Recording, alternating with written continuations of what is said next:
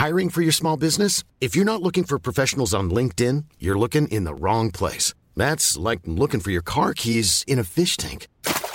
LinkedIn helps you hire professionals you can't find anywhere else, even those who aren't actively searching for a new job but might be open to the perfect role. In a given month, over 70% of LinkedIn users don't even visit other leading job sites. So start looking in the right place. With LinkedIn, you can hire professionals like a professional. Post your free job on linkedin.com slash people today.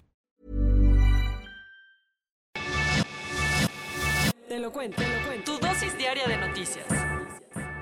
Feliz ombligo de semana. Yo soy Ceci Centella y esta es tu dosis diaria de noticias. Inició la gran batalla por el Donbass. El Kremlin anunció que empezará una nueva etapa en su ofensiva, en la que buscará tomar control de la región del Donbass donde ya tapizaron de misiles algunas zonas clave. De hecho, el propio ministro de Exteriores ruso Sergei Belavrov dijo en una entrevista que tienen como objetivo liberar completamente las repúblicas de Donetsk y Luhansk, o sea, tomar de una buena vez estos territorios. Por su parte, las autoridades ucranianas están metiéndole turbo a las evacuaciones de civiles en esta región. Del otro lado del mundo, en Sudáfrica, están sufriendo fuertes inundaciones.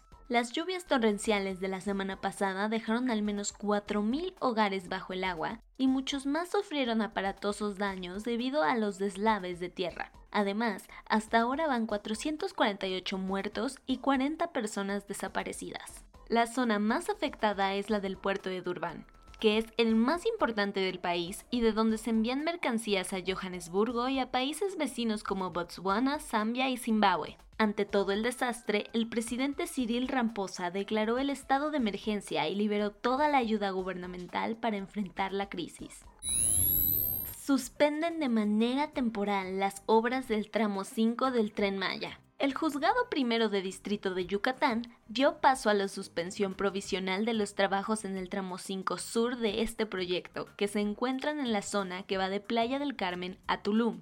Eso porque al parecer no tenían una autorización de impacto ambiental, cosa que salió a la luz gracias a un amparo que un grupo de buzos presentó en marzo al ver el desastre. Al final, el juez declaró que estas obras pueden provocar un daño inminente e irreparable en la zona. Vámonos a los cuentos cortos. Según el Fondo Monetario Internacional, dado los estragos que han dejado problemas como la inflación, las altas tasas de interés y los conflictos internacionales, México tendrá un menor crecimiento de lo pronosticado, un 2% este 2022, o sea, un 0.8% menos de lo que se esperaba. La frontera con Tijuana se está convirtiendo en una olla a presión por toda la crisis de personas refugiadas que llegan de distintas partes del mundo a pedir asilo en Estados Unidos. La cosa es que, de acuerdo con el Universal, mientras miles de familias hondureñas llevan esperando años para que les hagan caso, a las ucranianas les bastan dos días para ser aceptadas.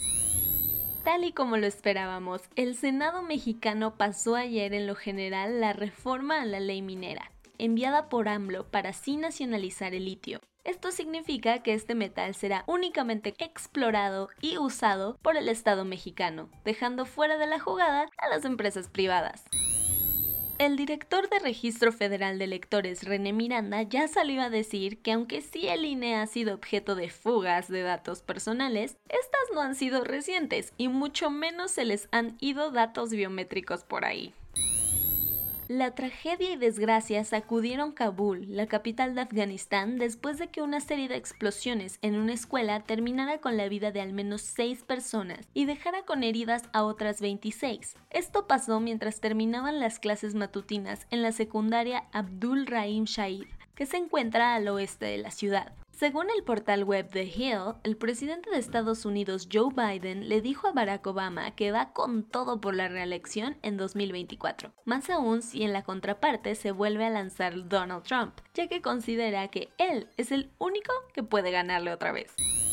Y eso fue todo por el día de hoy. Yo soy Ceci Centella y nos escuchamos mañana en tu dosis diaria de noticias. Bye.